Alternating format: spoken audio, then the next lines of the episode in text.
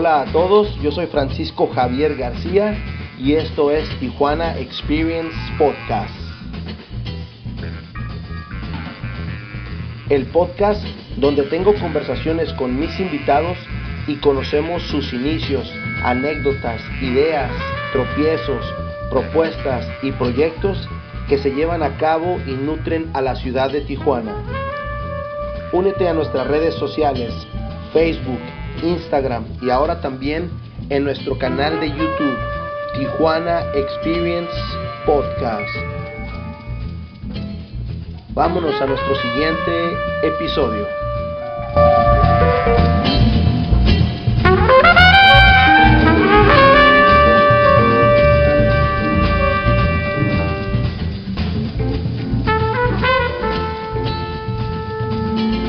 ¿Qué tal Ramón? ¿Cómo estás? Buenas tardes.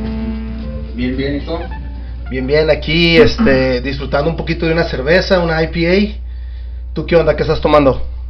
Igual una, bueno, yo una double IPA, pero, pero pues igual también ya con, con cherry lista. Ah, perfecto, perfecto.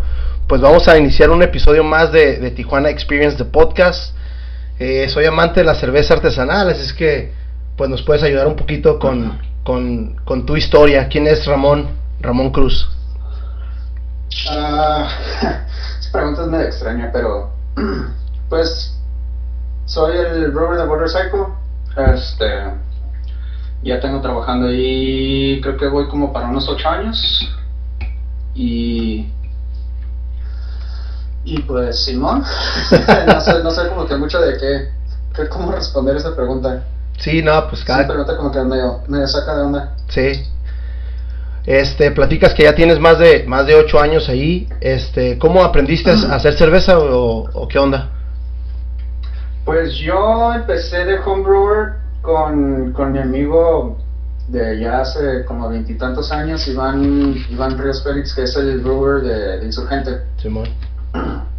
Entonces, pues todo empezó porque pues en ese entonces, yo creo ya, pues ya obviamente hace más de como unos 10 años, este, mi hermano y yo tocábamos en, en una banda. Entonces, pues como que parte del, del sueño de acá de morro, pues es este famoso y todo el pedo y vete de todo por el mundo y la madre. Y pues una vez estábamos ahí cotorreando y el Iván dice, oye, güey, pues hay que hacer, hay que abrir un bar donde pues pongamos como que la música que nos gusta, porque a nosotros nos gusta más como metal, rock progresivo y cosas así que, que luego no hay como que muchos lugares aquí donde, donde manejen tipos de música así. Ajá. Entonces decía, pues vamos a hacer un bar, güey, ponemos ahí la música que se nos pegue la gana, ustedes tocan, se hacen famosos y la chingada, y pues nosotros hacemos, yo hago la cheve. Y dije, "Ah, suena chingón. Entonces, como que me llamó la atención eso, dije, me dio curiosidad y pues empezamos a investigar, a, a- a comprar libros, a escuchar podcasts, estábamos escuchando mucho este, The Brewing Network, cuando nomás había puros shows en inglés. Simón, sí, sí, sí. Entonces, pues así, y, y cocinando, echando a perder, creo que la primera cheve que hicimos fue una que le, le pasaron a Iván, un maestro estudio de la UABC. Y este, pues en ese momento así como que no mames, pinche chévere bien perra. Este, y ahorita que cuando te pones como que a reflejar dices, no mames, tenía todo este ya. ah, Hasta infectada sabor, estaba, ¿no? la madre, sí. sí, pero pues así como que pues es tu primera creación y pues para ti es la mejor chévere, ¿no? Pero Y. Simón. Dime. A- antes de eso, eh, ya tomaban cerveza, obviamente, me imagino. Sí. ¿Y cómo, Sí, sí. cómo se acercaron a la cerveza artesanal? Digo, aquí en Tijuana, eh, hace 10, 10, 15 años, pues no era tan, tan accesible andar pisteando cheve artesanal. Pues no, los beneficios también de, de poder cruzar a San Diego. Nosotros en sí empezamos, pues por, por lo menos conmigo fue de que pues tomas primero como que las chévere que toman tus papás. Simón. Entonces pues así, pues las de siempre, coronas y este 12X, y etcétera. Pero pues eh, cuando íbamos a comprar el mandado y todo eso, pues yo veía como que otras cheves y pues empecé a probar que Casta, Quilmes, o sea, así probar y luego de repente me topé con la Guinness. Y ya cuando, cuando empezamos a probar la Guinness, pues nos dio así como que más esa curiosidad por probar otras cheves y fue cuando empezamos a comprar. Aquí en Tijuana estaba el Beer City. Simón. Creo que es que estaba por ahí para atrás del hipódromo, creo. Sí, ahí estaba, era uno de los uno de los pocos eh, establecimientos que vendían cheve. Simón estaba el Beer City, después nos enteramos del Beer Box. Okay. Y pues ahí íbamos y comprábamos aquí cheve. Y allí en San Diego, pues este, íbamos al Mons o luego al, ¿cómo se llama? Whole Foods.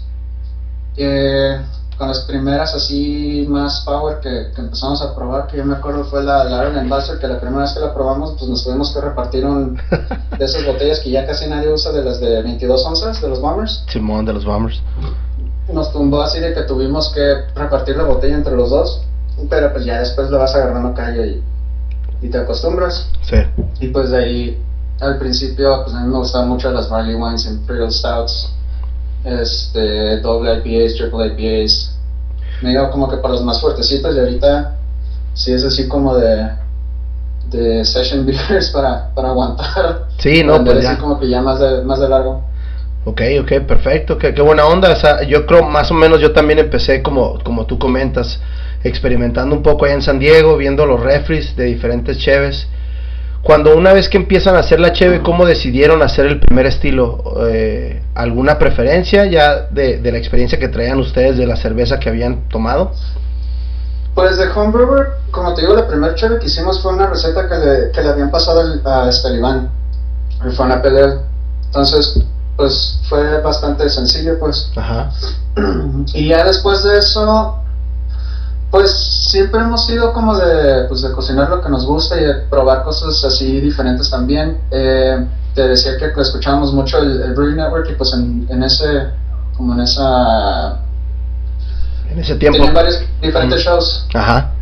Entonces pues había uno de Jamil Zainashev con, si mal no recuerdo, creo que era John Palmer. Que hablaban de, se, pues el show se trataba de vamos de uno por uno por todos los estilos del BGCP entonces, pues íbamos escuchando ese, ese show y después de un tiempo sacaron un libro que se llama Brewing Classics Files. Entonces ahí te vienen recetas que son recetas de Jamil que ganaron todas medallas en, en competencias americanas. Viene con, con, una ligera descripción histórica y te viene la receta de él. Y pues agarramos recetas de ahí, las tratamos de hacer y pues ahí íbamos más o menos dando unas ideas también haciendo comparación con, con estilos comerciales, pues. Órale, órale, qué buena onda. Y pues ya empezaban también a juntarse un poquito ahí en el, en el, en este, en el beer box y todo eso, ¿o no? Ajá, sí. Sí, ya cuando todo es, cuando estábamos haciendo eso, eh, pues también así como, como te decía lo de la música, pues también el sueño de nosotros era, ¿no? que vamos a tener nuestra propia cervecería y, y todo el show. Eh, otras de las cosas que estábamos, que, pues que estaban así como que estábamos pensando, pues aquí no hay donde venden insumos para hacer homebrew, pues qué tal si hacíamos una tienda de homebrew. Ya después de eso salió, bueno, ya tiempo después de eso salió Funes. Y también otro de los planes es porque pues en el Brewing Network hablan mucho de los clubs de homebrew en Estados Unidos, entonces pues estábamos cotorreando eso. Y luego salen, una de las veces que fuimos al Beer Box, en las mesas habían los flyers del, del THC.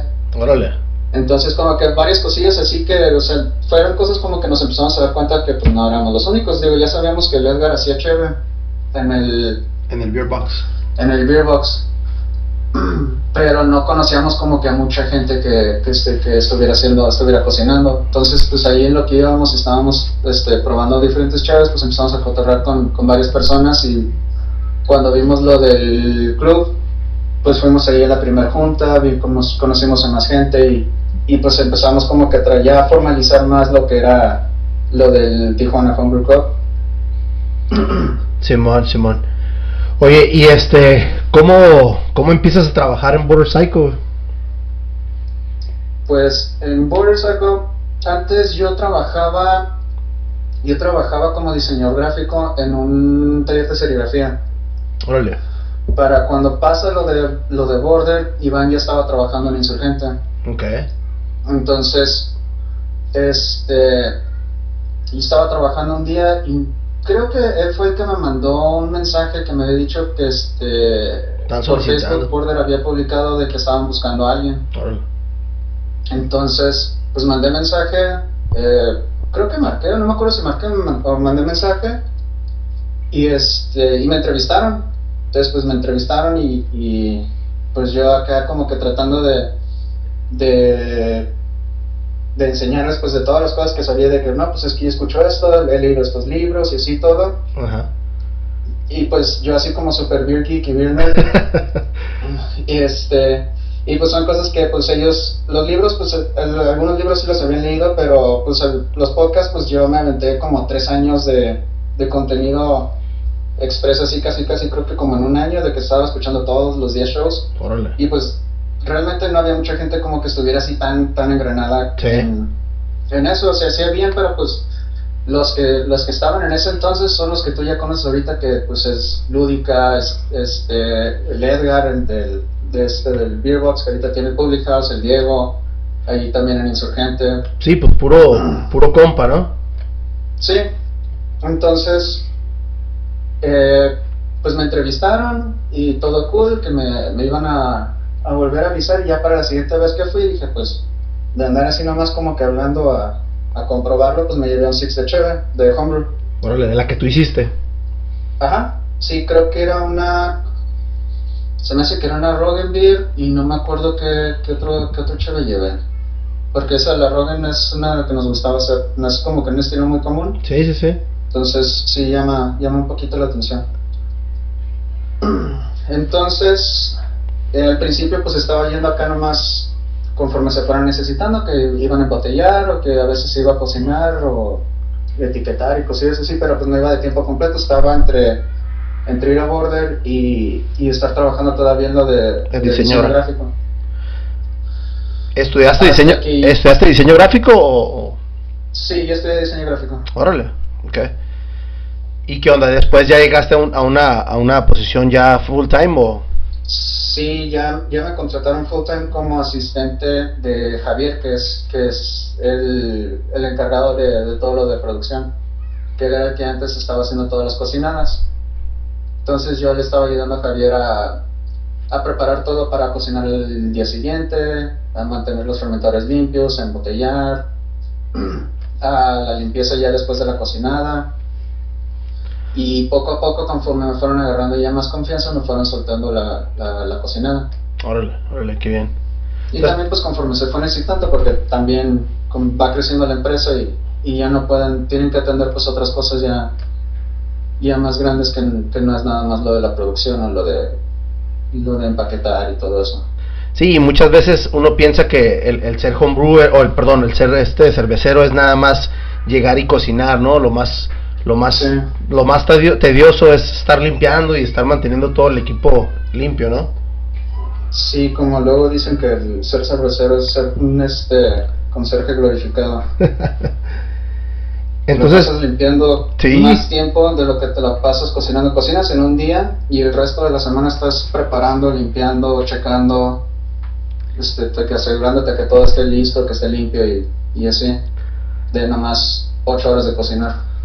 Perfecto. Ramón, ¿sigues cocinando homebrew o ya nada más te dedicas a hacer lo que haces ahí en, en este en Border Cycle? Pues ahorita en los tiempos de contingencia y todo eso, este sí ya nos habíamos, este, bueno por lo menos yo, porque creo que Iván todavía estaba haciendo de vez en cuando cocinadas ahí en, en Insurgente de Ajá. Homebrew, Ajá. pero sí ya teníamos rato de que no estábamos cocinando. Ahorita precisamente estamos como que desempolvando todo el equipo y para, para empezar a cocinar otra vez, porque con eso de que casi no hay cheve, pues, pues hay que, si no hay en las tiendas, pues hay que cosechar de, de lo que se puede. Y sí, ¿eh? Entonces vamos a empezar a hacer este cheve en casa otra vez. Me imagino que sí, y, es buena propuesta, ¿no? Y además, como tú dices, cocinan el estilo que ustedes quieren y, y- y la Sí. cantidad que ustedes quieran, ¿no?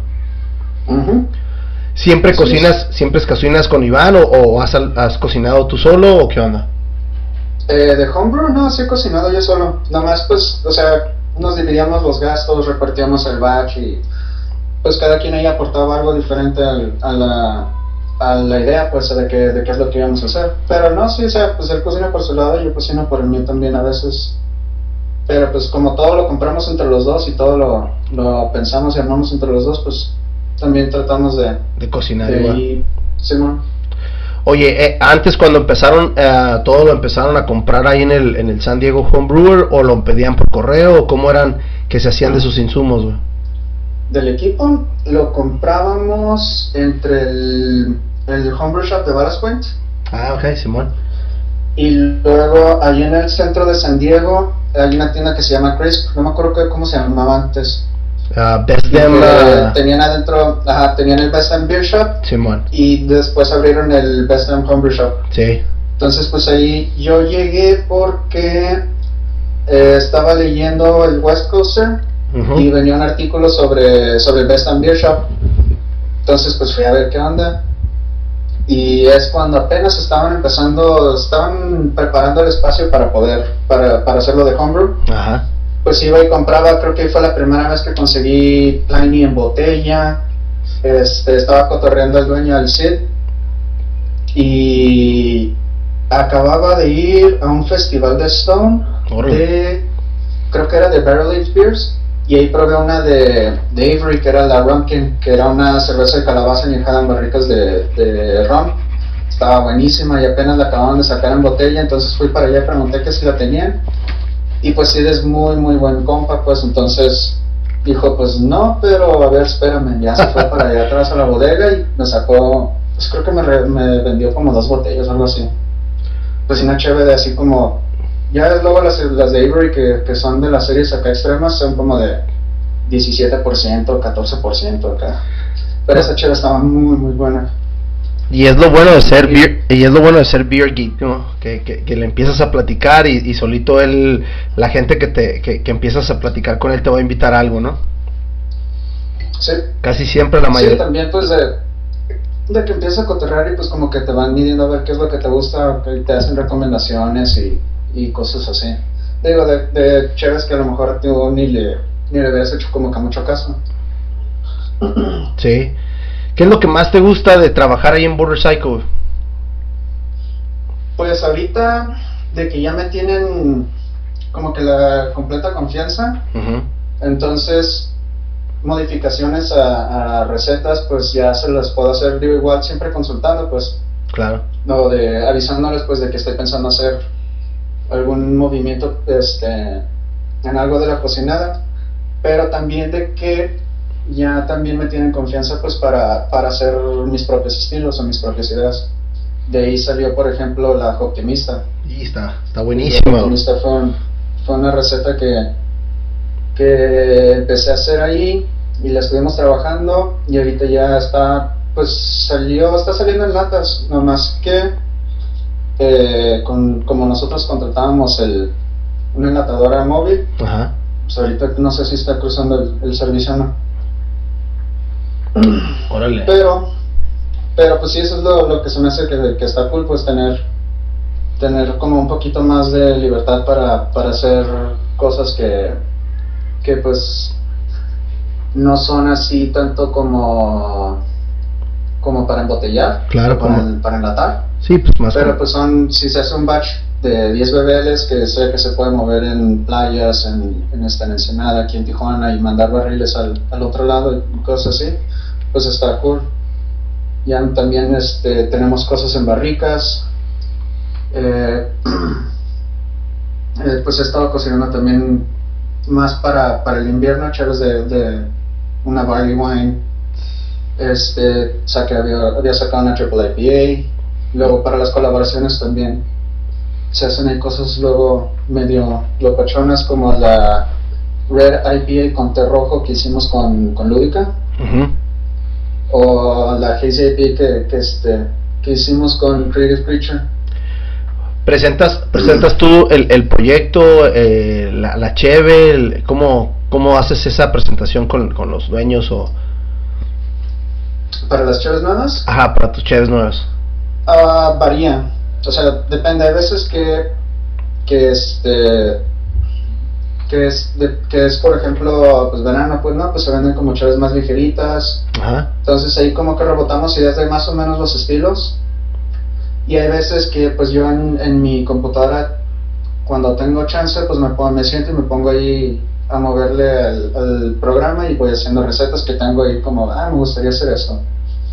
Este, tratando de manejar también como que los, lo- las cosas que yo sé que tengo, como los, pues, matas, lúpulos, la, levadura y cosas así, como para poder ahí, cuando haya chance en un fermentador, pues meterla, ya depende de qué tanto tiempo tenga como para dejar la cheve, si es, si no hay bronca que, que se quede ahí dos semanas o, o X tiempo, pues a lo mejor una IPA que lleve un buen dry hop o algo un poquito más fuerte de alcohol.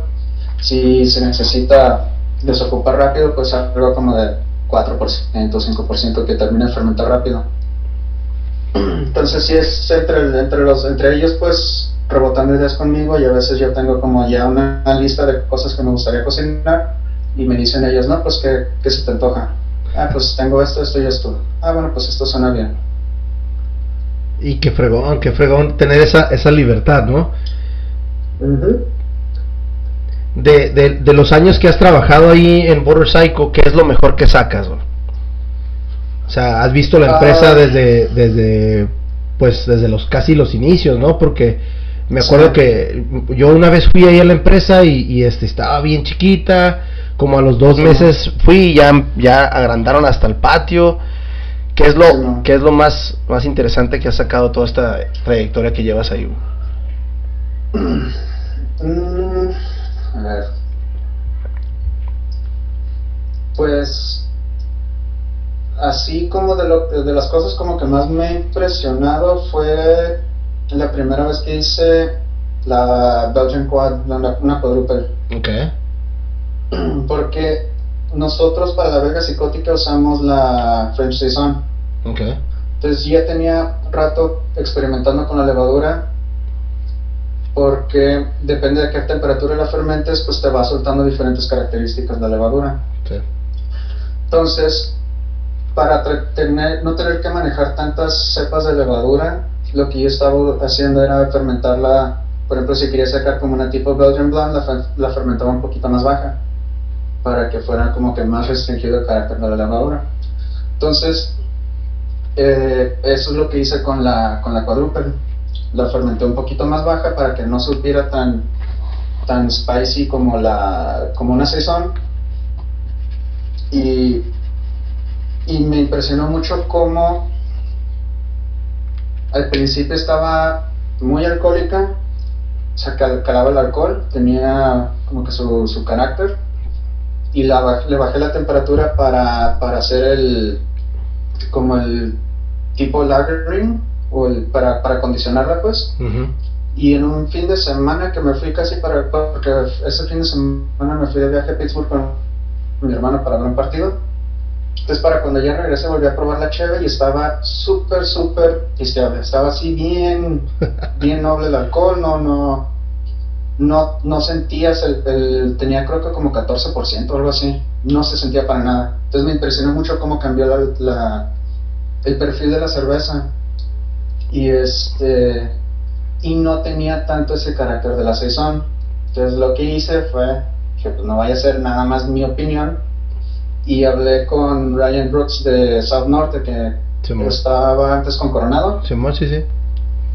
Y le platiqué y fuimos ahí, ya estaba abierta la cantina, fuimos a probarla ya y también, este, como que no, no esperaba que fuera con el French Saison, pues ya le platiqué como que las cosas que hice y me dice, ah, pues suena interesante, pues para, para a lo mejor como calarlo o para ver qué onda. Entonces sí, esa es una de las cosas como que más, más me ha gustado de, o que de las cosas como que más me, han marcado de, estar trabajando ahí.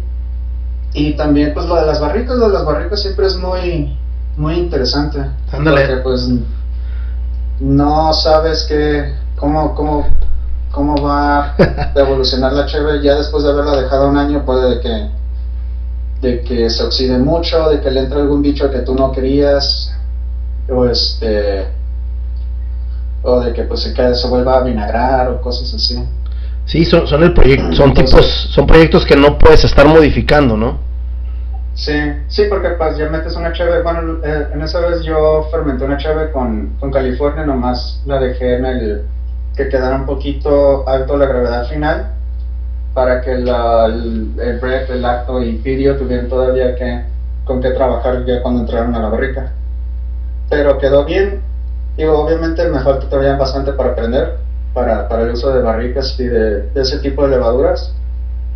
Pero, pero sí me llamó mucho la atención porque pues por más que yo consulté con cerveceros, estuve leyendo libros, estuve viendo artículos y todo, y pues hasta no hacerlo, pues nunca, siempre ando, bueno, por lo menos yo siempre ando así como que, y estará bien, habrá hecho algo bien y todo eso, o sea,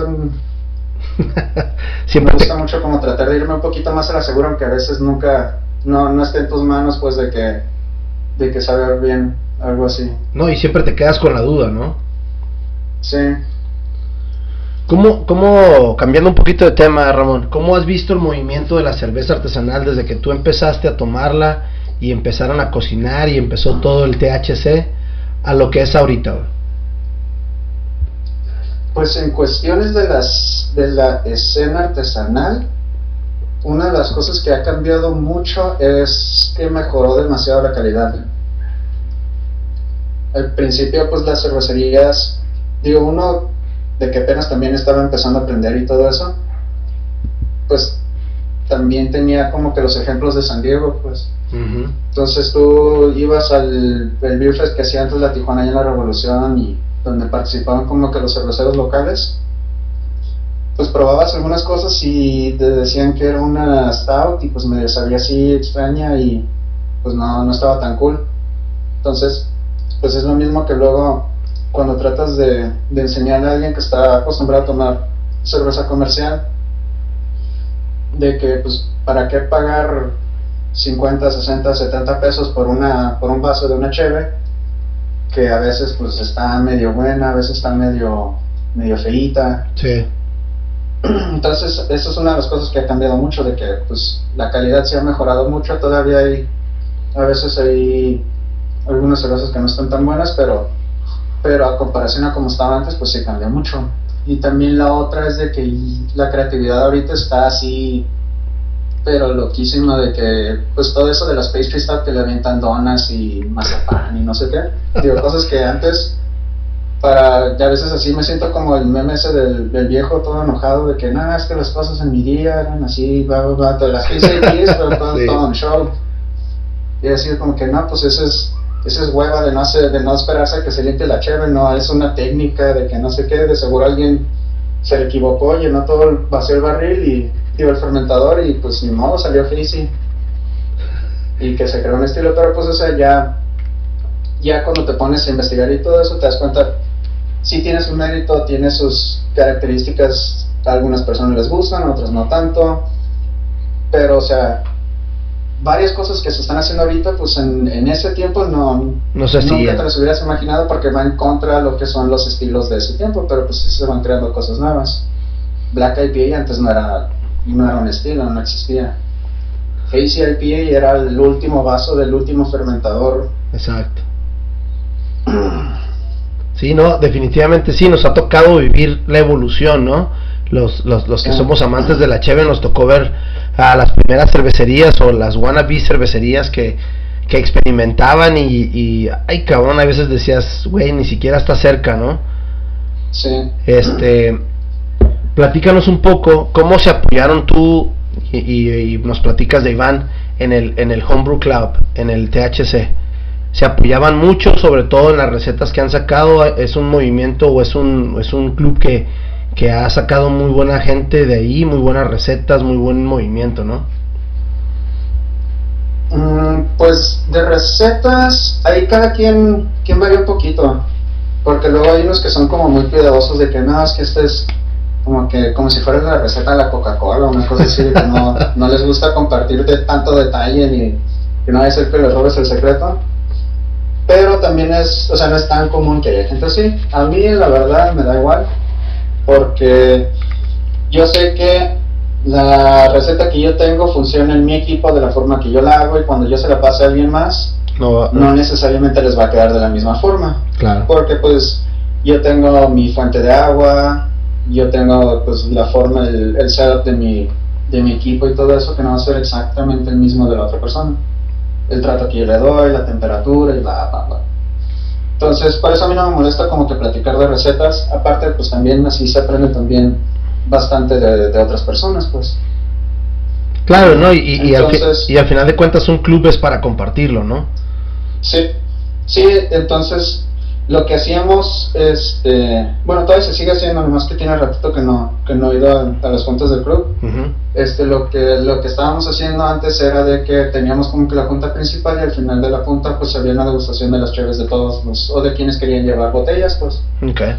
Entonces probábamos ahí a veces cuando no eran tanta gente, pues hacía como que una presentación de la cheve, ¿no? Pues yo hice una stout, eh, lleva esto, este, esto, otro, y, y así. Y iba y se servía una degustación a todos.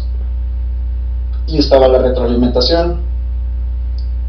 Y después empezó a hacer este, cosas como que la cheve del mes y, y o las cervezas como que las que más sobresalieron de la junta.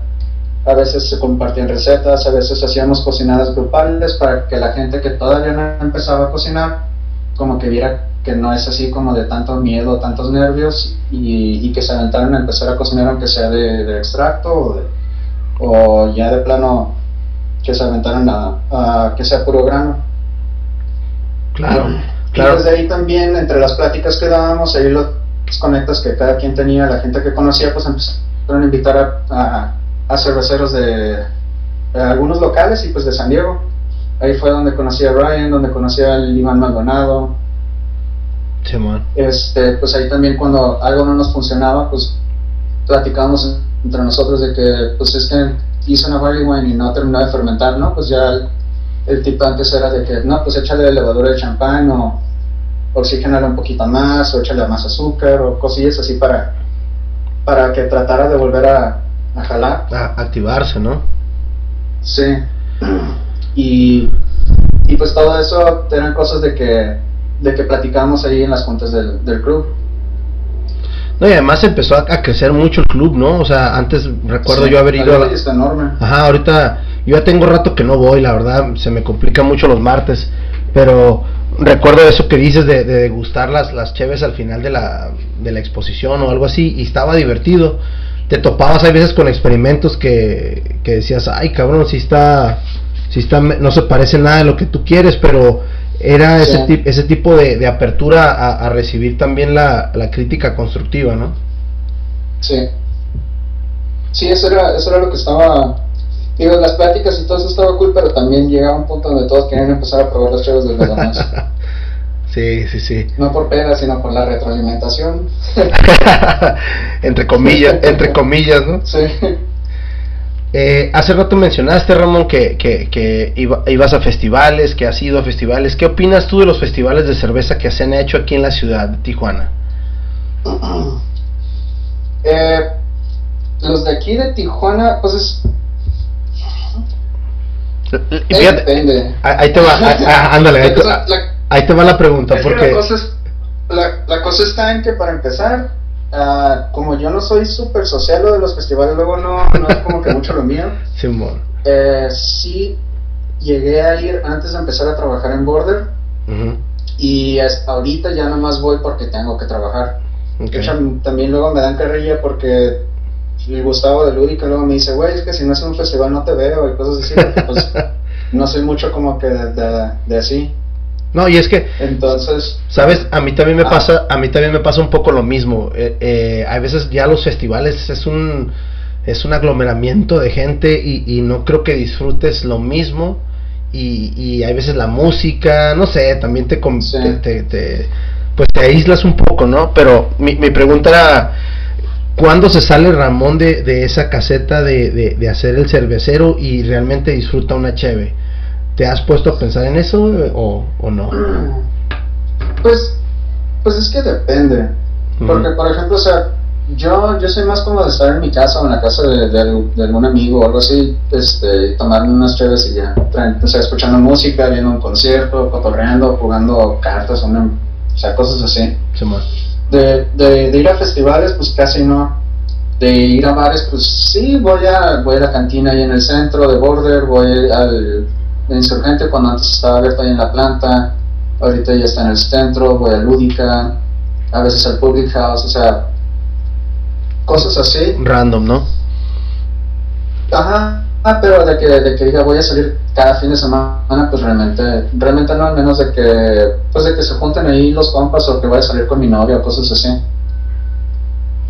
Pero, Pero en fuera así como que, por eso luego los festivales pues se junta un montón de gente, sí, cuando, cuando empiezan todos a querer llegar y que no, puedes, no te puedes dar abasto en el stand, tú de que tienes que cobrar, tienes que servir a 4, 5, 10 personas y entonces sí está, sí está luego medio pesado y pues eh, no, es, no es tanto mi estilo.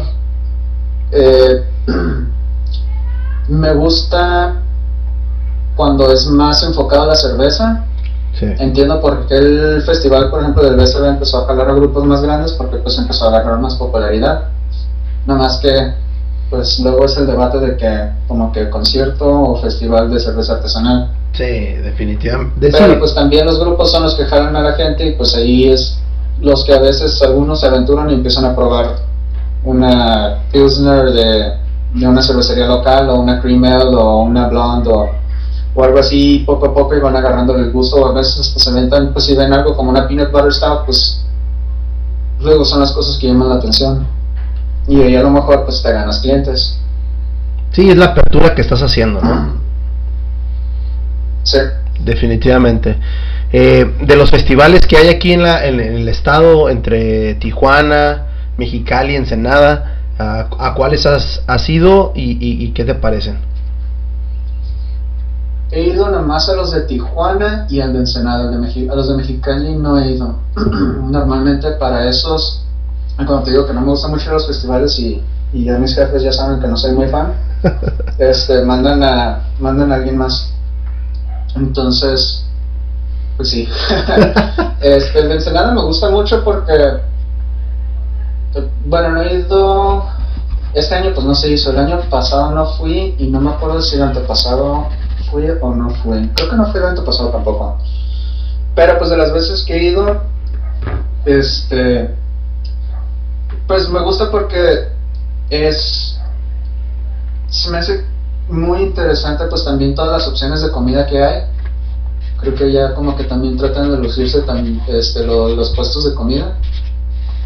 Y pues los grupos que van no es así como que un grupo enorme que, que jale un chingo de gente, o sea, sí, sí se me hace que va más como enfocado a promover cerveza y comida y la música es como algo para pues para relajarse, para tirar parisillos y ya más en la noche y todo eso, porque pues al principio creo que son como puros grupos de covers. Sí, es como...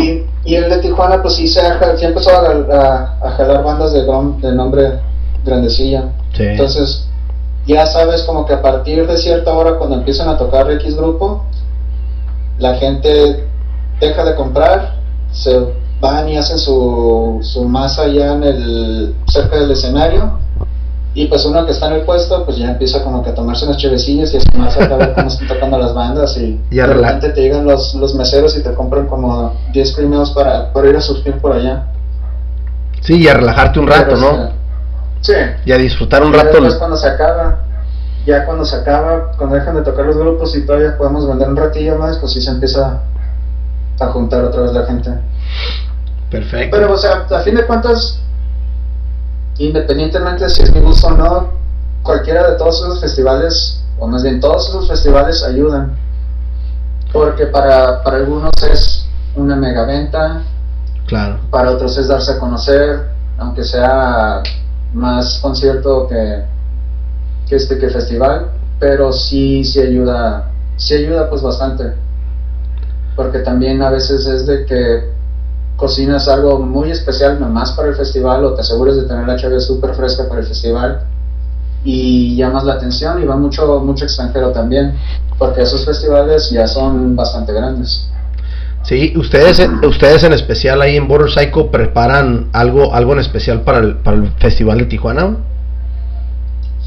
Uh, tratamos de, ahí depende también a veces de, de, pues hay que cumplir con otros compromisos de, de, pedidos y cosas así, pero sí tratamos también de tener ahí cervezas, si no son este, nuevas, a veces son variaciones de, de las que ya tenemos más o menos de, de línea, o no tanto de línea porque hay unas que son como de temporada. Ok.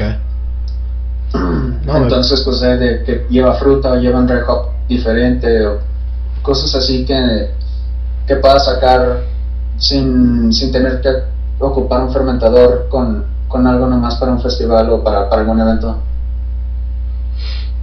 Me parece bien. Y ahí es donde entra la creatividad también luego. No, pues sí, y, y hay veces hasta eh, esperan o, o, este promueven algo nuevo, ¿no? Algo algo que van a lanzar Sí. o algo así. Eh, platícanos, Sí, sí. ya nos dijiste que no sales mucho a, a, este digo no pero es que eh, sabes una cosa yo también no, no es que no salgas no sino simplemente a veces como prefieres descansar un rato en tu casa escuchar música a mí me encanta el UFC me la paso bien tranqui a veces voy por mis rollers y, y los lleno y, y- y me, me quedo a relajar y no salgo güey, no o sea es, también hay veces descansar un rato de hasta de la misma gente güey. Sí. Eh, platícanos que, que eh, te consideran un poco, te piden tu opinión en, en los tasting rooms que han hecho Border Psycho. ¿Piden la opinión del cervecero o, o qué onda? ¿En qué sentido? No sé, en el aspecto de, de- de diseño, de, de- no sé, a, a lo mejor al- al- algún comentario que te pidan, un feedback o algo. De lo que se está abriendo, no realmente. El- de lo que es de lo que es como de la, la Por ejemplo, instalaciones o cosas así. Ajá. No, o sea, bueno, es que ya para esas cosas se encarga más mi jefe Javier, Ok. que los, lo que es, porque él, pues él era el que cocinó, el brewmaster, pues, bueno, es pues, pero o sea, lo que me refiero es de ya cuando, cuando son cosas así de, de los bares y porque también él estudió para ser sommelier. Ok. Entonces, lo que es comida, cerveza, vino o, o bebidas y todo eso, se las avienta prácticamente, bueno, que yo sepa prácticamente él. Lo de la decoración y cómo se, cómo se acomodan los bares y todo eso, creo que es entre, entre los tres, que es Javier, Bruno y Roberto. Ok. Y, y yo realmente nomás así me enfoco en lo, en lo que es lo de la cerveza, pues. Ok, en tu producción, en tu producción. ¿Y, y qué opinas? ¿Qué opinas de los de los tasting rooms que, por ejemplo, tiene Border Psycho primero y, y sobre todo los tasting rooms que están saliendo y hay aquí en Tijuana hoy? ¿Qué opinas? Pues digo, obviamente a mí me gustan los, los bares de Border, no porque, porque trabaje ahí, porque se me hace que, o sea, la identidad de la cervecería va un poco conmigo, es así de que no muy convencional, más, mi hermano lo describe como punk rock, pero a mí me gusta más como el metal, pues se me hace así como que más mm, diferente, pues. Sí, ¿no? Totalmente. Yo, yo también me identifico mucho y me gusta mucho la cheve y los conceptos que trae Border Psycho, definitivamente. Sí, y de hecho, pues esa fue una de las cosas también que, que conectamos muy bien Roberto, Javier y, y yo, y Bruno también. Este, porque, pues la idea luego así medio locochona así de los conceptos de las cervezas y de los nombres se los avientan este, ellos. Las primeras, las, las cervezas que son de línea, pues son ideas de, de ellos. Eh, la imagen de la cervecería y todo eso lo, lo- o sea, se maneja así pues entre ellos y obviamente pues no no estaría tanto tiempo pues sí como que no me sintiera a gusto trabajando con pues todo lo que representa la, la cervecería o sea la, la imagen y, y el concepto de, de la marca. Entonces eh, a mí sí me gusta me gustan los bares, el playas está un poquito más para el mercado de playas, que pues de playas no voy mucho, pero pero sí es muy diferente, es como menos menos así, pues creo, me imagino que te tocó llegar a ir al bar que teníamos en la plaza y de la cantina, todavía. No, sí, a mí definitivamente me gusta más el del, el del, del centro, güey. Sí, pero o sea, me imagino entre cantina y lo, el que estaba en la plaza, como que todavía se, se parecía más, más la idea, y allá en playas sí es como más Sí, ya más friendly, ¿no? No sé, sí como que ese toquecito de como punk rock, como rock, como rockerón y todo eso, pero sí es más, más amigable como abierta, porque pues hay diferentes ahí, no es nomás Borderside, pues son Ya. Sur a Norte, Sí, ya, ya este, Insurgente, Wetland, Fauna. Sí, ya es repartir un poquito más el... el- el- Sí. A mí me gusta más, más el, el del centro por, por la galería la galería que tienen en el segundo piso que, que te distrae. Ah, está, está, y sobre todo las exposiciones que han tenido que, que sí varían y, y, el concepto se me hace se me hace muy bien. Eso es lo que se me hace cool porque también le, le como que le das una voz o le das un espacio a artistas locales. Exacto, güey. Y, y, es algo que también la cheve te da, ¿no? O sea, te da la cocina, como lo mencionaste anteriormente, y te da para, para exponer, te da para... No nada más es llegar y sentarte y tomar, pues, sino... Hay, sí, hay, platicar o estar viendo ahí un partido, cosas así, digo, puedes hacer, tienes opciones, pues, de... Si quieres más tranquilo, si quieres pues nada más ir a, agarrar cura y tomar la peda o lo que sea. Exacto. O pues también a comer, porque pues en, en todos los bares pues tenemos ahí cocina. Sí, sí, muy bien. ¿Y qué opinas, Ramón, de, de los demás tasting rooms? ¿Cumplen la, ¿Cumplen la necesidad de Ramón? Si a veces se va y dice, hey, quiero ir a probar algo diferente. Ah, no, sí, pues yo voy, o sea, normalmente, bueno, los, los bares o tasting rooms a los que más voy, pues, este, públicos me gusta mucho, lúdica también me gusta mucho, eh, Teorema también luego este, me doy mis vueltas, a Norte, Eh, Mamut también. Que Mamut también, esa es otra historia de, de cómo crecieron bien, cabrón. Sí, eso sí. Eh, el BCB también me gusta ir. Pues sí hay... Sí hay dos, tres spots, ¿no? ¿Manda? Sí hay varios spots, ¿no? De, de que... Sí, sí hay varios lugares y también depende pues de qué quieras, Exacto. qué quieras hacer.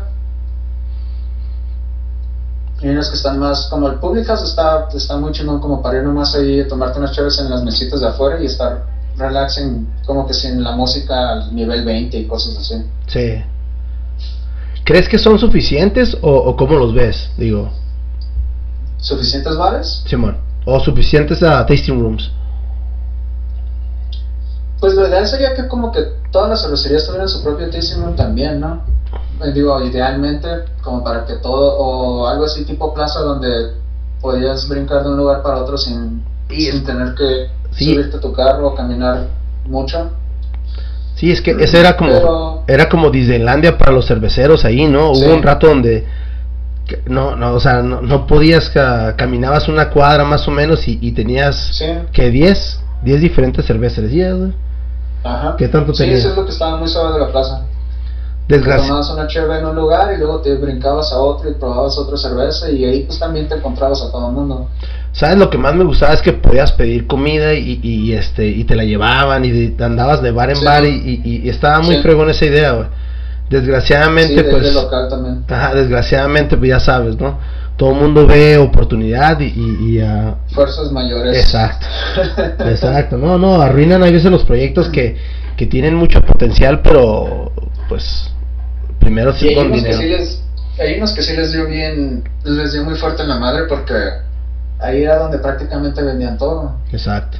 De tasting rooms como, bueno, Madueño ahorita porque ya creció, pero Madueño antes nomás prácticamente vendía ahí en el en la plaza. Lo bueno es que pues sí aguantó. Sí. Y ahorita ya consiguió el del, el centro. Sí. Pero pues otras cervecerías que prácticamente producían y vendían ahí porque no embotellaban y no... Vibra ahorita no sé muy bien qué es lo que está haciendo, todo lo que producía según yo lo vendía ahí y una que otra cheve creo que en el Public House o no me acuerdo dónde. Sí, ya no se ha escuchado nada de ella, ¿eh? Se me hace que estaban buscando otro local, pero pues ahorita para encontrar local y para poder... Pues ahorita está muy difícil andar vendiendo. Sí. Sí, está... y Entonces... sobre todo ahorita lo que es está pasando, ¿no? ¿Vale? Sobre todo ahorita lo que está pasando, o sea, Sí, pues ahorita para salir es un, es un show, prácticamente tienes que salir en, en hazmat suit o así, todo bolsas de plástico por todos lados para que no te vayan a tocar o te vayan a estornudar o toser. sí, está, se está poniendo grave la onda, pero... Pero pues la cheve sigue, el, el, el fin de semana yo fui por un este por un roller ahí al Madueños, ahorita que lo mencionas, y sí, buen servicio, buena onda, Eh, me gusta la onda del centro, siempre me ha gustado la onda del centro. ¿Qué piensas tú ahorita, sobre todo que estábamos platicando de la plaza, ya se modificó al centro? ¿Cómo ves toda esa onda? Pues está bien porque la, la vibra de la plaza sí estaba cambiando más a como tipo antrillos y Sí. parecidos así de pues de que cubetazos y cosas por el estilo de música donde se hace más desmadre. Sí, Este, Obviamente no es lo mismo que la plaza porque pues la plaza estaba súper concha de que no tenías que ni si- no tenías que salir de la cuadra para probar diferentes cervecerías. Sí, no, lle- llegabas, te aventaban un Uber y te recogía el Uber, güey, y, y Sí. vámonos, ¿no? Sí, pero pues digo, algún lugar teníamos que, que movernos todos. Y pues el centro está bien porque pues estacionas tu carro por ahí, vas, tomas unos cheves, comes, te baja la peda y, y ya sea que te regreses o que tengas conductor designado, te vas en Uber. Simón. Ramón, ¿has pensado en, en tener tu propio proyecto, tener tu propia cheve? Digo, está la idea siempre, eh, trabajas ahorita en, en Border Psycho, te gusta, pero ¿has pensado en hacer tu propio proyecto, side project? Digo, pues sí, digo, creo que es, creo que es el, el sueño de, de cualquiera de, de poder tener como que su propia empresa. Creo que es como el, el que todo el mundo quisiera tener su propio y ser el jefe y hacer lo que se le pegue la gana y bla, bla, bla. Pero, pero pues sí es una, una mega, mega feria la que se necesita para, bueno, o sea, más que nada porque a mí, si me gustaría empezar algo, pues sería ya de producción de buen tamaño, no, no me gustaría como que empezar y estar cocinando un BBL o cosas así.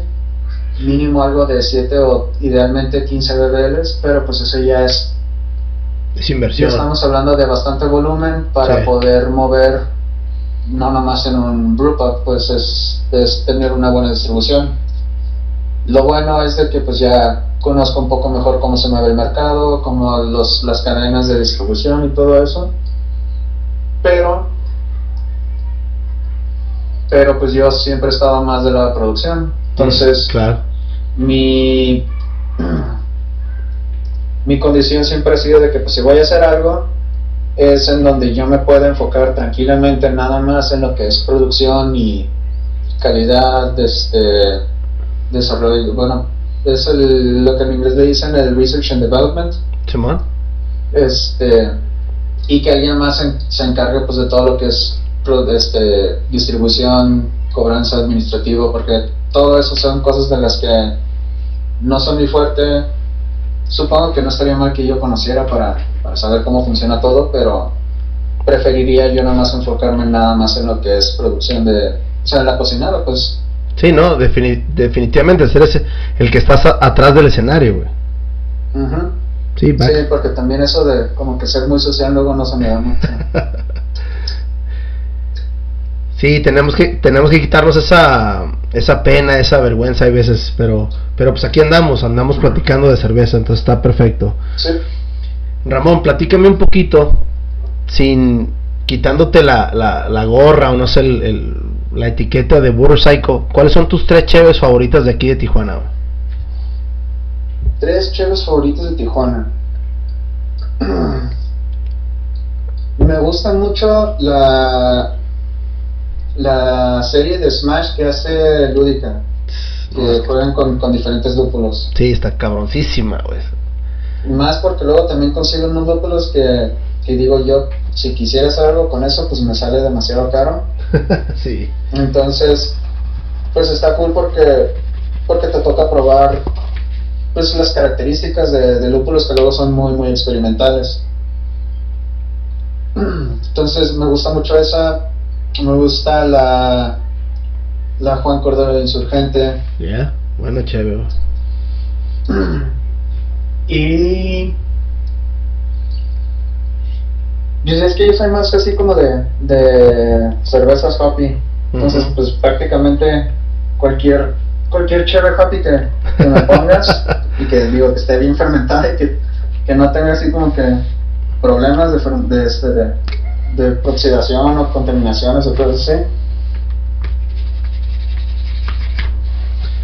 Me imagino. Lúdica Insurgente son, son de mis cervecerías favoritas. Mamut también ahorita ya este es bueno o sea cuando cuando estaba el ham también ahí que, que agarró control se me hace que, que estuvo muy buena bueno todavía está muy buena pues Sí, y como que que también cuando entró Josué mejoró un chingo Sí. Eh, ya se va viendo la, la, la, la, pues no sé, los toques del cervecero, ¿no? Sí, digo, en todos lados, eh, en todos lados como que tuvieron sus, sus ratitos así, sus... up and downs, No sé, sus... Sí, pero... Pero pues también tenían como que sus, sus chéves como que especiales. O sea, ahorita que, que dije como que del ham, de que cuando entró el ham mejoró la cheve, pues no... O sea, vieron un montón de cambios ahí entre entre un cervecero y otro que, que luego cambian también. Son cosas que están fuera de las manos de uno pues. Claro no, y además fueron comprando y, le fueron invirtiendo bastante equipo, ¿no? También. Sí. Sí, igual pues en pues en diferentes en todos lugares, pues siempre, o sea, en cuanto empieces a invertirle al, al equipo de producción y lo que es embotellado y todo eso, pues empieza a crecer mucho lo que es el, también la calidad de la cerveza junto con con con la capacidad de producción. Entonces, no es como por echarle bronca a, una persona o a otra, nomás a veces son cosas de que pues hasta ahí estaban los límites de lo que podemos hacer con lo que tenemos. Claro. Claro, definitivamente, definitivamente. Para ti, Ramón, ¿cuáles han sido una de las uh, o las tres mejores cervecerías de aquí de Tijuana o del estado? De Tijuana, pues obviamente Insurgente. Insurgente ha marcado mucho este, a nivel nacional, digo a nivel estado nacional y también internacional porque pues tiene bastante nombre en Estados Unidos, ha, entrado a mercados fuera del, continente y lamentablemente por la situación del gobierno pues sí se les ha puesto un freno ahí bien cabrón que, que no se han podido librar y ahorita todo el todo el problema que hay con el COVID pues no les ha ayudado mucho. lúdica, lúdica desde que conozco a, Gustavo y a Iván del de THC, se me hace que son de esas cervecerías que, que nomás van para arriba. Van ganando premios, las chaves que están haciendo tienen un muy buen equipo, tienen muy buenos cerveceros. Gustavo y Iván siempre, siempre han sido desde que son homebrewers, han hecho chave muy buena. Este, y se me hace que teniendo más capacidad van a poder hacer cosas masivas, o sea, van a poder vender mucho, van a poder hacer muchas chéves y si son, yo soy más así de, no tanto de que hagas cosas medio locochonas, sino de que siempre tengas una cheve que está bien fermentada, que no tenga defectos, consistencia, ¿no? aparte de consistencia, pues, o sea, gran parte de lo que es la cocinada es el, departamento o, quien está encargado de hacer pruebas de control de calidad, de, higiene y de todo eso, pues. Entonces, se me hace que ellos sí son de los que se han enfocado mucho en hacer cosas así, igual, pues por eso también me gusta mucho Insurgente, porque Iván y Diego son personas que se han enfocado mucho en siempre tener una cheve bien fermentada, bien hecha, de, de, conocer pues eh, ingredientes exoticones y pues de hacer cosas este, que luego no son muy convencionales pues. Me parece bien. Y pues fuera fuera de aquí de, de, Tijuana pues en el pues wetland y fauna creo que nadie puede decir que no hay casi como que cervecerías más más chingonas en el estado que, que, que pues son prácticamente los tres grandes, Insurgente, Wegman y Fauna. Y ahí está Guamala también. Muy buena Chévez que hace Guamala, güey. Platícanos un poco, Ramón, este sobre las, las cervezas que hacen en, las barricas, de, dónde nace, cómo te las avientas, cómo aprendiste ese tipo de, de estilo han sido un reto o, qué onda? No, no todo el mundo hace esas cervezas. Pues meter a barricas, por lo menos para mí siempre va a ser, bueno, no, no siempre, pues, pero ahorita pues siempre es reto. Ajá. Porque no es algo en lo que tenga mucha experiencia, tampoco hay una cervecería, hay como mucho espacio para, para tener muchísimas barricas. Entonces todo empezó con una colaboración que se todavía está en plan, pues, pero por, por todo lo de COVID, pues no se, no se armó para ahorita. Pero era una colaboración entre varias cervecerías para, para Bastien. No sé si ubicas a Bastien, que es del, de la belga. El, es creo que una tienda o un distribuidor allí en la Ciudad de México. No, la verdad no lo ubico. Bueno, es, es uno de los distribuidores y creo, estoy que seguro que tiene una tienda que creo que es pues, la belga. Entonces, eh, para su aniversario iba a ser una colaboración entre varias cervecerías donde todos íbamos a cocinar una cerveza que el estilo era como una tipo Flanders Red o una Red Ale, que se iba a meter a barricas y que se iba a dejar por un año y pues obviamente iba con Red Pirio, Lacto y, y pues ese tipo de levaduras para que pues en ese tiempo los levadores hicieran su, su jale. Y después del año se iban a juntar las cervezas, se iba a hacer una cata entre todas las cervezas y las cervecerías, pues representantes de cada cervecería, para hacer una mezcla. Entonces iba a sacar un, un, un mix pack de las mezclas con también la cerveza de cada uno.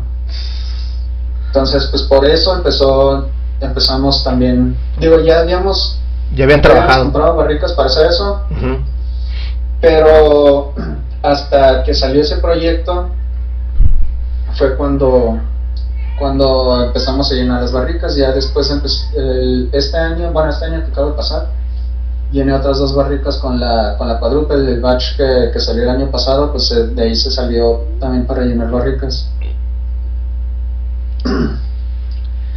Entonces, de ahí salió pues todo eso y pues aprender de, libros, tengo ahí libros de, de sour ales, este, algunos sobre añejamiento en barricas, consultando pues con, por ejemplo, pues con Ryan Brooks o con, con Insurgente que ha sacado también más chéves de, en, en barricas.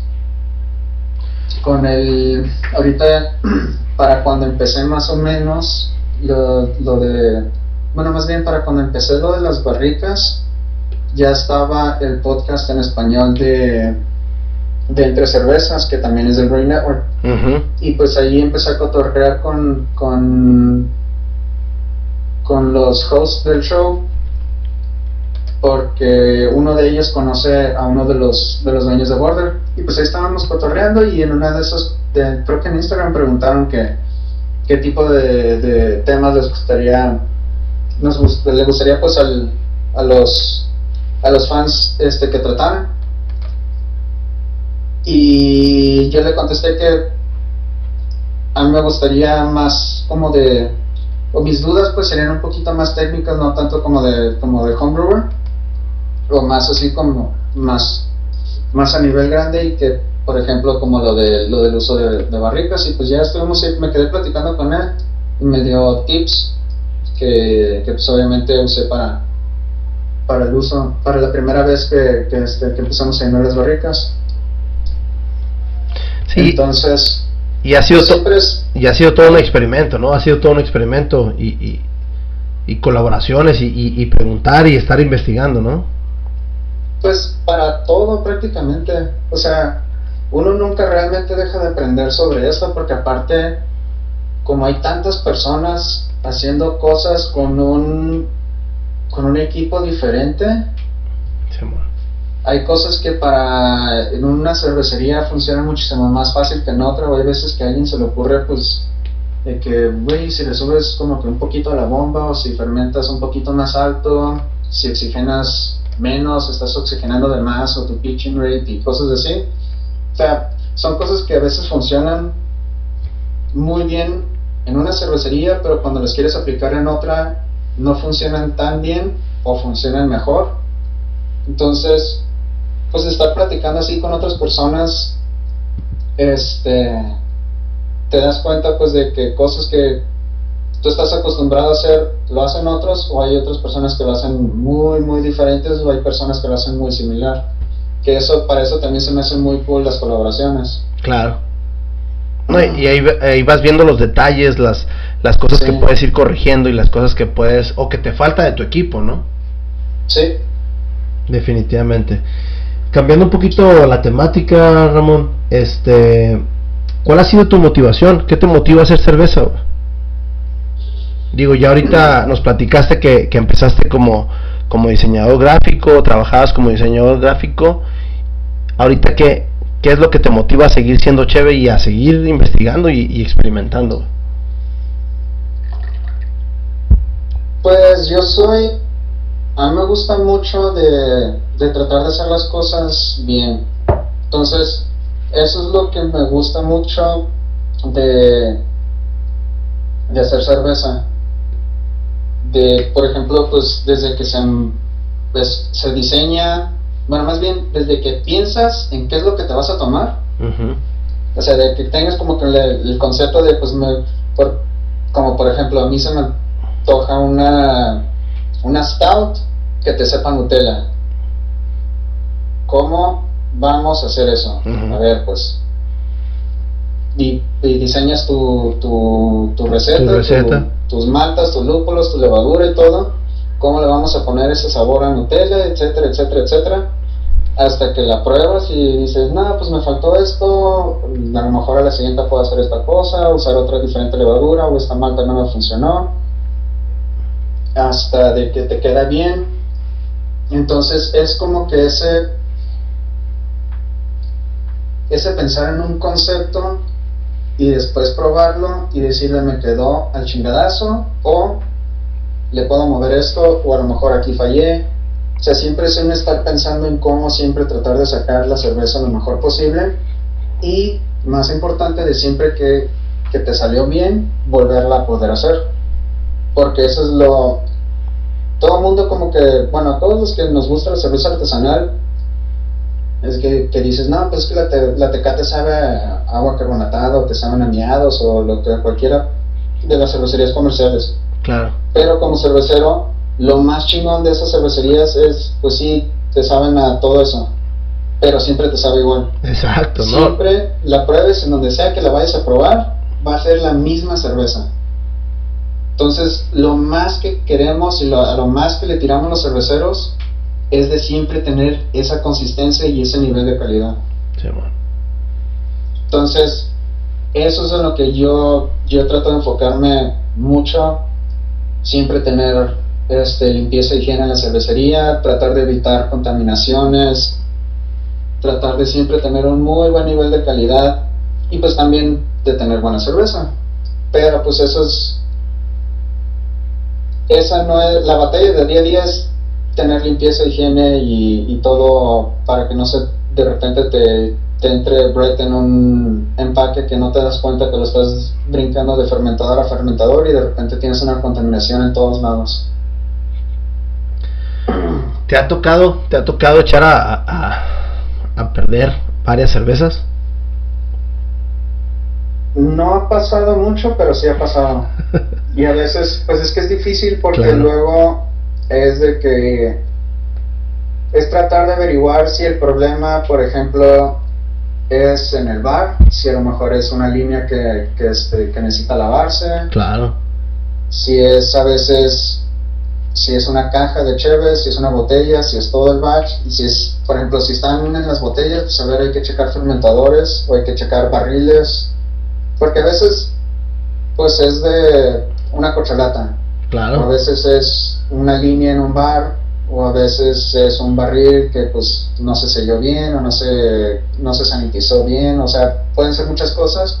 Entonces siempre es tratar de averiguar en dónde pasó, por qué pasó, y para tratar de evitar lo que pase en el futuro. Y si es todo el batch, pues ahí sí está, sí está muy difícil porque pues sí es bastante volumen como para tener que tirar todo el batch. Entonces, o también a veces, por ejemplo, antes nos pasaba mucho con la, con la Brown Ale y con la Porter. Mm, teníamos el problema de que en barril mm, se estaba sirviendo bien, pero en las botellas siempre que, pasaba cierto tiempo eran gushers, o sea, se, se la destapaba y empezaba a tirar espuma. Sí. Entonces, nos pasaban nada más con esas dos cervezas que eran las que usaban la levadura inglesa. Entonces lo que nos dimos cuenta, porque hasta ahorita ya no las hacemos con, con levadura inglesa, es de que la levadura cuando floculaba se quedaba todavía un poquito en las botellas y al momento de que como esas, esas levaduras tienen una gravedad final un poquito más alta, cuando se embotellaban este, y, agarré, y pues se mantenía en la temperatura ambiente, la, levadura empezaba a trabajar otra vez. Entonces lo que ya tenía carbonatada la botella, más la levadura que, que agarraba otra, otra viada, otra, una segunda vida, eh, empezaba a carbonatar todavía más las botellas. Entonces cuando tú las tapabas, pues empezaba a hacer un montón de espuma. Entonces era imposible servirla. Pero cambiamos la levadura y las empezamos, o sea, se modificaron las recetas eh, se usó California y eliminamos completamente ese show. Pero antes de todo eso, pues empezamos a, jugar con diferentes lavadores ingleses para ver cuál, cuál nos funcionaba, pero lo que nos dimos cuenta, pues es mejor nomás usar California para esas cervezas y jugar con las maltas para tratar de compensar por ese carácter como más, más maltoso, un poquito más dulcezón y afrutado de, de la levadura. No, y además ya una vez creciendo como, como cervecería, pues empiezas a exportar y el calor es diferente en, las, en las diferentes ciudades, ¿no? También afecta mucho eso. Sí, luego no, no puedes asegurar de que, de que lo que tú estás mandando pues siempre se vaya en frío. A veces lo que hacemos es de juntamos varias cervecerías pallets y mandamos a la Ciudad de México un camión refrigerado, pero pues no siempre se puede hacer eso. Claro. ¿Tú, ¿Tú llegaste a ir o has ido a, Cerveza México, al concurso de Cerveza México? Fui al concurso, no fui, pero sí fui a la expo. este, una vez, creo que en mi segundo año trabajando en Border. ¿Qué onda? Platícanos. fui, pues, Platícanos un poco la experiencia. Allá sí lo manejan más como tipo expo de cerveza. Ok. O sea, ya no hay. Es más como tipo Comic Con, pues. Sí, ¿no? Y es en el World Trade Center, ¿no? Un montón de puestos, sí, en el, ajá, en el Pepsi Center. Entonces, sí hay como que música de fondo, pero pues es la música de los, del sonido del lugar. No hay bandas ahí tocando, hay comida y todo. Y creo, tengo entendido que ahorita ya, ya lo expandieron, ya lo crecieron más y hay como un nivel donde son como para expositores de, de, equipo o material para cerveceros y cosas así. Y hay otro piso donde es este, pura cerveza. Okay. Pero sí está, sí está muy suave, pues conoces un montón de gente. De ahí sacamos colaboraciones con, con Albur, con La Bru y mm, no me acuerdo, creo que con Brasino también y con Buki Bichi. Órale. Digo, pues, pues ahí porque pues van todos, pues van cerveceros, van dueños, distribuidores, Sí, y la gente que se y la gente que se quiere meter al negocio, ¿no? También. Ah, sí. Perfecto, perfecto. Entonces, pues sí es sí es otra como otra vibra pues del, del tipo de evento y para para los que nomás van ahí a, bueno, o sea, para los que van nomás a conocer las, las cervezas, pues está también porque ahí sí, como es la Copa Cerveza México, pues varios tratan de lucirse con algo nuevos o con como que la cheve más fresca este que, que puedan sacar para poder resaltar pues en, el festival perfecto ¿dónde se ve Ramón en unos cinco años? Uf, pues ojalá sobreviviendo el COVID. ya, ya no lo aventamos la próxima semana, ¿no? Supuestamente. este, pues, no sé, la verdad, o sea, dentro de la industria, pues definitivamente. Claro. Sí es, sí es algo que, que me gusta mucho y de lo que sí empecé de hobby y ahorita estoy viviendo de eso. No me veo regresando a diseño. Entonces, de una u otra forma, pues voy a seguir dentro de la industria. Quién sabe si ya para ese entonces, de aquí a unos 5 años, a lo mejor ya esté sacando un proyecto, o a lo mejor todavía siga siendo pues ahí sí que a discreción del, del consumidor que pues chévere buena para por con el nombre de World Recycle. Sí, no, y, y, y, eh, se nota que lo disfrutas bien, canijo, ¿no? se nota que lo disfrutas bien, te sabes de pie a pa todo lo que pasa en la cerveza. Y es algo que la verdad los tijuanenses y, la gente de San Diego o la gente que, que ha probado tu cheve, eh, independientemente que sea Border Cycle brand, este, pues la disfrutamos, ¿no? Pues eso es lo que, lo que ojalá sí es, es lo, pues es lo que más le tiro, pues, no tanto, pues digo, obviamente, pues ya del nivel comercial, pues sí, de que se venda, pero también de que sea algo interesante y algo bueno, pues para que le guste a, a quien más pueda, o sea, tratar de cubrir, pues, todos los gustos posibles. Claro. O sea, no a todo el mundo le gusta una perversa, pero pues a lo mejor si les gusta una Cremel o una Porter o, o una Jotimista o muchos les gusta la brutal. Entonces, pues sí tener como que ese, ese catálogo como para poder hacerle sugerencias a, prácticamente pues a todos pues porque eso es una de las cosas que se me gusta mucho por ejemplo de Border pues o sea hay desde clarita ligera clarita amarga medio fuertecita y está súper oscura súper oscura fuerte oscura tranquila o sea hay, hay una muy buena gama de de, colores, sabores, aromas y de todo, pues para poder llamar la atención, pues, de, de, un consumidor, pues. Sí, no, definitivamente. Eh, Border Psycho está desde que comenzó pesando fuerte aquí en la ciudad de, Tijuana y, en el estado también de Baja California. Me imagino que también a nivel nacional, no sé qué tan distribuida esté, pero sí, sí es una de las buenas cervecerías que, que hay aquí en la, en la ciudad de Tijuana. Este, pues Ramón, vamos, vamos, vamos despidiéndonos. ¿Qué, ¿Qué, nos quieres decir a la gente que te va a escuchar? A la gente que no conoce nada de cerveza, ¿qué le dirías? Pues más que nada que se, que se animen a probar cosas diferentes. Sí es más caro que una Tecate, que una Corona, que una Michelob y todo eso. Hay cervezas que están bastante ligeritas, inofensivas, accesibles. Pruébala una vez, anímate y este y trata de, de probar otras cosas. Digo, no pasa nada, ¿qué es lo más que puedes perder nomás con probar una chévere que no te gusta? ¿Cuánto te cuesta un teaser? Claro. O sea, o a veces ni siquiera los teasers te, te los cobran nomás. Exacto. Pide algo diferente también trata de que traten de, de, platicar con los bartenders porque luego ellos también saben, conocen más de, este, de los estilos y de lo que están ofreciendo y en base a lo que tú les platiques, pues a lo mejor te pueden hacer una, una recomendación más informada. Entonces, de que no, pues qué sabores te gustan, no, a lo mejor a mí me gustan más notas chocolatadas, me gusta mucho el café, me gusta no sé qué, pues una stout.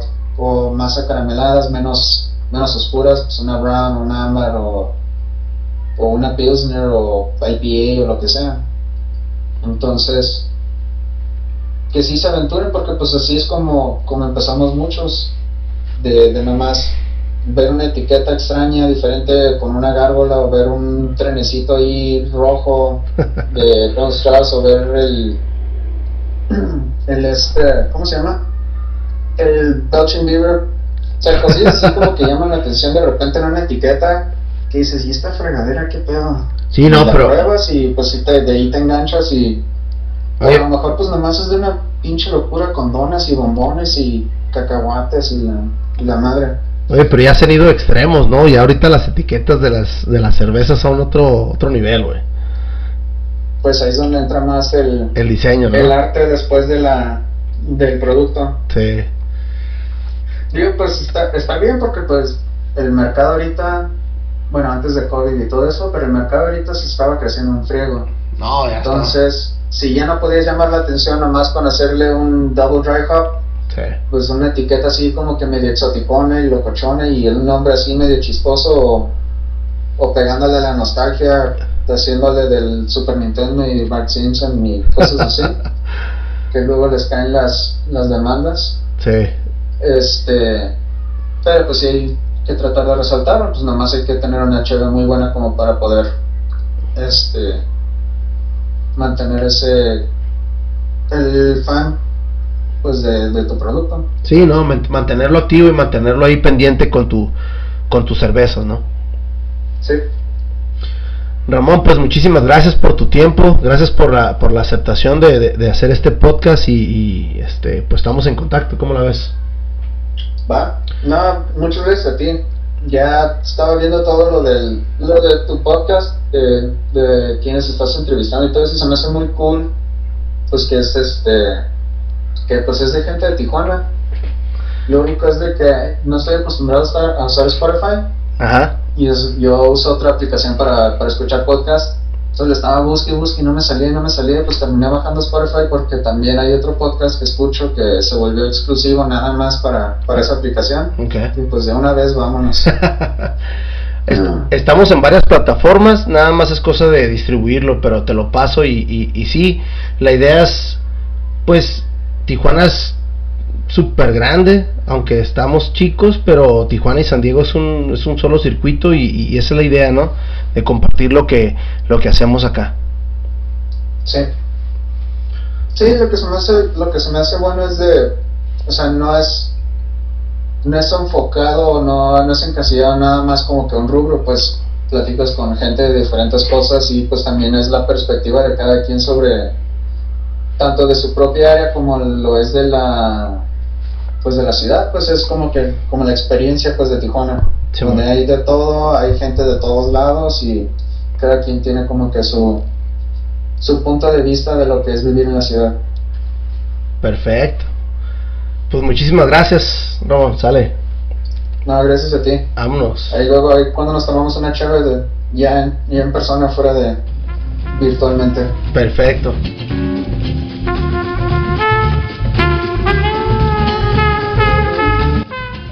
Muchísimas gracias por escuchar un episodio más de Tijuana Experience de Podcast. Síguenos en nuestras redes sociales, Facebook, Instagram y ahora también en nuestro canal de YouTube Tijuana Experience de Podcast.